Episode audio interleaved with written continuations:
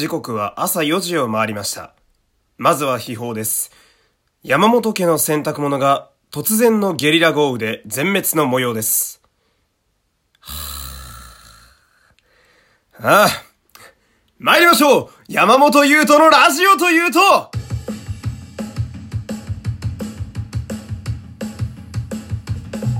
どうも皆様こんにちは声優の山本優斗でございます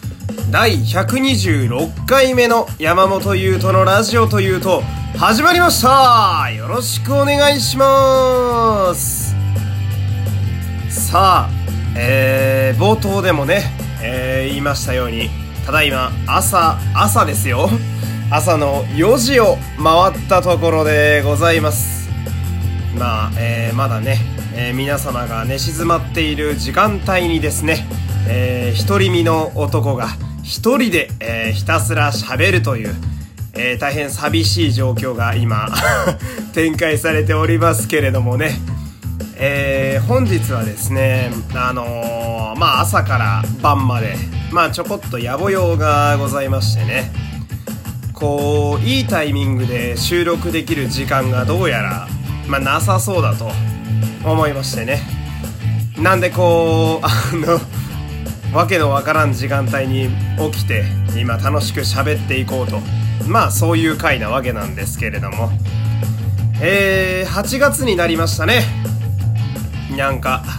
あんまり夏っぽくない7月が終わったという感じでございますけれども。いやもうね、あのー、天気予報を見ていましたらね、あのー、1週間分の東京の天気がですね、えー、おとといまではずっと雷マークと曇りマークがブワーって並んでいてね、もうほとんど嫌がらせのような状態でしたけれども、えー、昨日ね、あのー、天気予報を見てみたら、え、1週間が全部晴れマークになっておりましてね、あのー、まあ、天気予報お得意の熱い手のひら返しがそこで展開されていたわけでございますけれども、まあ、昨日の私はね、えー、そんな天気予報を信じて、えー、夜中に洗濯をし、そして干したわけなんですね。まあ朝起きたら、あの全部、なんでしょうね。あの、消毒液を湿らせたガーゼぐらい服がびちょびちょになっておりましてね。この野郎と思ってね せっかく早起きしたのになんだよこれと思って。まああのー、今ね、えー、こう喋っていると、ちょっと外が青空見えてきたのでね、えー、今度こそ信じるぞと思ってね、えー、また干し直したわけでございますけれども、えー、ああ、そうだ。えっとね、お知らせが1個ございます。えー、っと、ラジオトークのリアクションの数がですね、えー、合計で3000回を突破しておりました。ありがとうございます。えー、えー、皆様のね、えー、リアクションのおかげで私なんとかこう毎日モチベーションを保ってね、えー、毎回こうバカやらせていただいておりますのでぜひとも、えー、これ聞いてくださってる方はねまたどこかでこうちょこちょこっと、えー、いいねボタンを押していただけると励みになります。えー、まあ今日も最後まで頑張って参りますので、えー、クリップ、購読、サブスク登録、いいね、また今日もよろしくお願いいたします。さあ、えー、本日はね、えー、お便りが届いております。えー、こちらも早速読んでいきましょう。こんばんは、こんばんは。えー、芸人、いや、声優になるために頑張ったことは何ですか、うん、芸人、うん、いじられてますね。まあいいんですけど、えー、努力したことや身につけたことありますか？教えてくださいというお便りが届いておりますね。えー、お便りありがとうございます。そうですね。まあ、うん。もう芸人でいい気がしてきたな。うん。友達にもまあ芸人がいるんでね。まあ自分がどっちの人間か、今曖昧なラインに立っておりますけれども。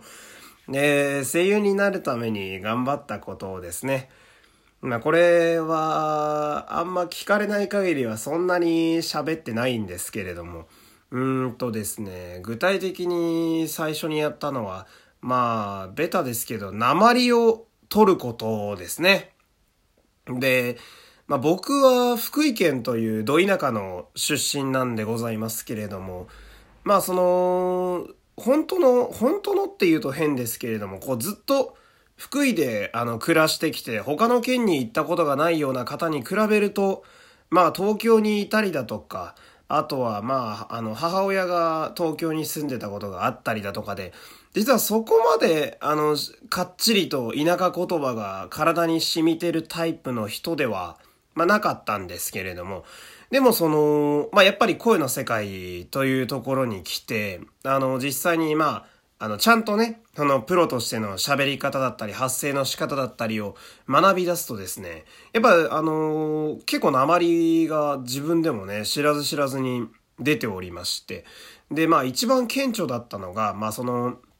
福井県って、あのー、結構微妙なラインではあるんですけれども、あの、まあ、どっちかといえば、まあ、あえて言えば、京都が隣にあるせいだとは思うんですけど、あの、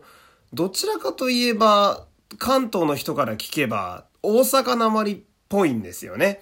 まあ、要は関西弁にちょっと近いというか、まあ、本当言うと福井も二つに分けられて、あの、西の方がどちらかといえば京都なまりに近くて、で、僕の出身の東の方はですね、あの、金沢っていう隣の石川県のなまりに近い感じで、またちょっと綿密にね、あの、見ていくと面倒なとこではあるんですけど、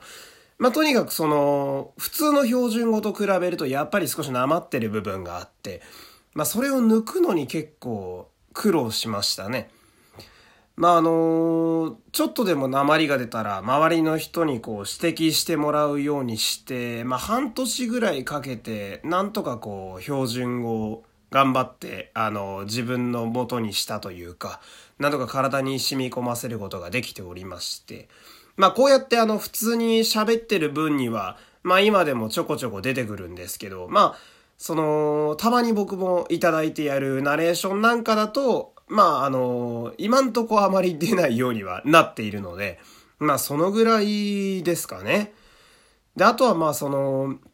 まあ自分でも普段喋っていて、もう言葉ってほんと無数にあるので、あの、意外に気づいてない部分があったりなんてするんですよ。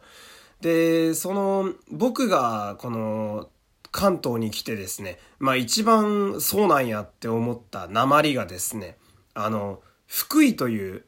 言葉の、まあこの音の運び方なんですけれども、これあの、まあ東の方の方から聞くと多分福井っていうのは結構違和感あると思うんですよ。っていうのも、関東の、まあ、あの、標準語に近い、あの、喋り方の音の運び方だと、福井のはずなんですよね。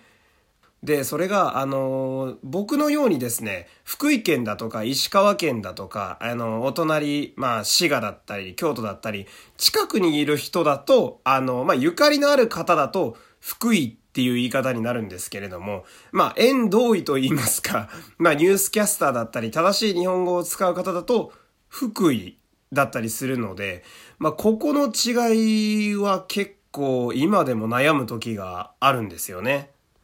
んで、その、日本語というのは、まあその、皆さんも普通に喋っていると結構感じることあると思うんですけど、その、どんどん新しい単語や意味が追加されていったり、昔はこんな使い方じゃなかったんだけれど、今の、まあ、時代だと使うようになったな、みたいな意味が、本当毎日増えてくものなので、実は今だと福井でも福井でもどっちでもいいよっていう場所もあったりするんですよ。なんで、まあ、ナレーションとかだと、まずこの福井っていう単語がもし出てきたとしたら、これは福井がいいですか？それとも福井がいいですか？っていうのは、まあ一応収録前に、あの、まあそこの監督さんに聞いてみたりだとか、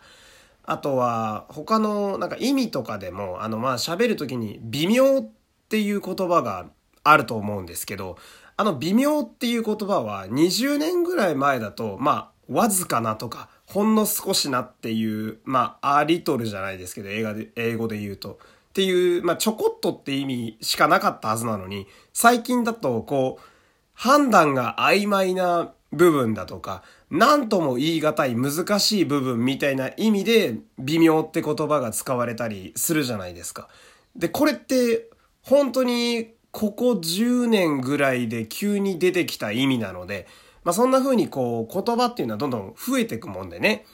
んで、その、まあ、最初に言ったその、努力したり、ぬ、あの、頑張った部分っていう、その、鉛の部分もですね、今だと OK な鉛と、まあ、ダメな鉛、まあ、ちょ、その鉛はちょっと地方でしか使わないね、みたいなのがあるので、まあ、その基準を、まあ、見抜くじゃないですけれども、まあ、喋ったりする前に、今でも確認なんかは結構したりしてますね。まあ、地方出身の声の仕事の人あるあるだと思うんですけど。まあまあ、そんな感じですかね。あのー、まあ今でもね、あの日本語っていうのは常にアップデートされていくのでね、まあ今後もね、あのしっかり勉強していきたいなって思う、まあそんなことを思い出させてくれるお便りになっておりましたね。えー、冒頭でしっかりいじられておりましたけれども、えー、この番組ね、このようにお便りは常に募集しております。番組概要の URL から簡単に送ることができます。感想や質問など何でもいいので送ってください。この番組は紫の稲子様の提供でお送りしました。